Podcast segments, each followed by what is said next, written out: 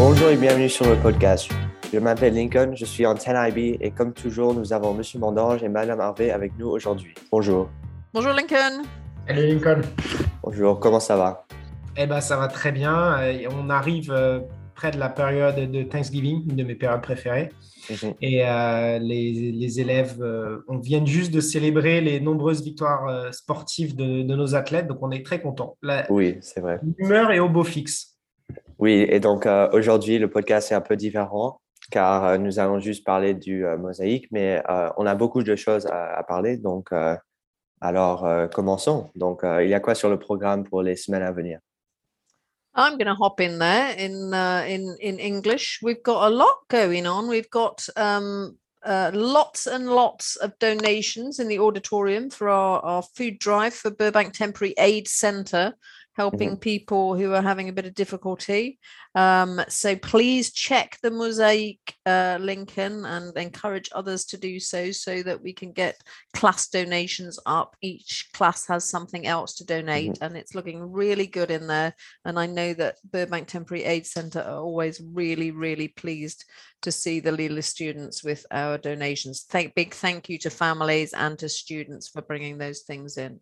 Yes, and I, I believe the last day to donate is this Friday. So the day this podcast will be uh, coming out. So it'll be the last day, right? Is that true?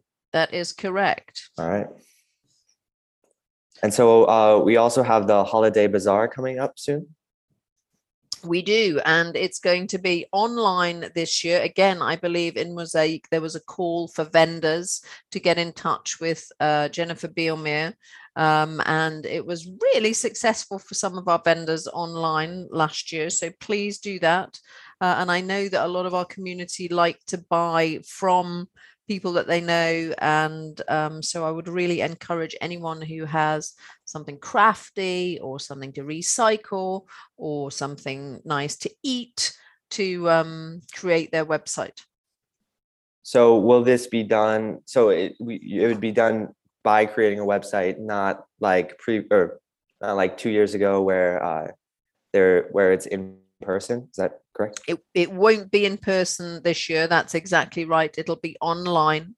Um, although we are talking about potentially doing a spring fair in Okay. in, in in later in the year, but the uh, holiday uh, iteration will be online.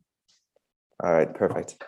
And so uh, Mr. Madaj briefly mentioned this, but uh, the Lila boys high school soccer team won uh, their division uh, last week, um, and then the Lila girls middle school volleyball team uh, just won uh, their division uh, ye- yesterday, so which was Tuesday. So Et oui, euh, vraiment très très fier des deux équipes, très fier de, de ton équipe et de tous tes camarades. Vous avez, vous avez brillé la semaine dernière, vous nous avez fait plaisir. Et donc euh, bravo à vous. Et euh, on a eu une très bonne surprise hier soir avec, avec la confirmation que nos, nos filles au volleyball ont été sacrées championnes. Alors elles sont invaincues cette année, ce qui veut dire qu'elles n'ont perdu aucun match, 9 sur 9. Ça n'a jamais été facile parce qu'elles ont dû aller jouer euh, dans des gymnases très loin, sans, sans supporters. Alors, on les, on les félicite et on est, on est très fiers d'eux. On voudrait signaler aussi avec Monsieur Sobol, le nouveau euh, directeur athlétique, qu'on va organiser à la fin du semestre un Trophy Day où on va pouvoir bah, justement mettre en avant toutes les, euh, tous les différents athlètes et leurs performances tout au long du semestre. Donc, euh, restez, euh, restez branchés, restez connectés. On va vous envoyer la date de la cérémonie qui sera vers mi- mi-janvier. d'accord, d'accord. And and can I add, Lincoln? I mean, I'm just so grateful to the coaches, to Coach Roman, Coach Lady, and Coach G, and to um, Mr. Sobel, because the energy and the the school spirit that has been created via athletics is just wonderful. Yeah, it's yeah. it's quite something, and we're very very grateful and very lucky to have them all. And you know how great that after COVID, people can go out and have fun and win stuff. Yeah, yeah, yeah. et découvrir de nouvelles activités. Je rappelle qu'on vient de lancer une équipe de rugby au niveau lycée, qu'on a des, c'était l'année pour la première fois de l'escrime sur l'école, une équipe de hand, donc vraiment des activités variées et euh, vraiment ça fait plaisir. Oui, oui. Mm. And, and so now uh, next week is going to be a short week. Um, so we have Monday and Tuesday uh, uh, for school, and then Wednesday, Thursday, Friday we have off. Could you just talk a, a little bit about that? So I'll run through the Tuesday, um, the way Tuesday is going to run. It is going to be normal lessons, periods one and two, so until 10, 10, 10. Uh, and then at 10.30, uh, we'll be having a presentation by um, a Native American hoop dancing troupe and an assembly on that outside. I'm really looking forward to that. Uh, then at 11.30, we'll break into some uh, faculty and staff versus student games. So there's going to be more competition up on the, the, the green shade field area. Um, and who, who knows who's going to win, Monsieur Mondange? Well, we, we, we already know that. We already know the answer to that. We know the, the students are going to destroy the, the teachers, So, especially especially in Fighting soccer. talk, fighting talk there, Lincoln. Teachers and staff. Teachers and staff, yes, yes. And so I also believe Tuesday is also Twin Day, maybe. Um, Oh, excellent. I didn't yeah. know that. Thank you for letting me know. That's an important piece of I, I information. believe, yeah, um, Nicholas Lee, right, uh, the uh, ASB president had mentioned that. So, Great. T'as trouvé ton twin, toi? T'as trouvé ton jumeau? Pas encore, pas encore. Je dois, je dois demander à des gens. donc. Um, and so uh, there was Meniska's address that's coming up?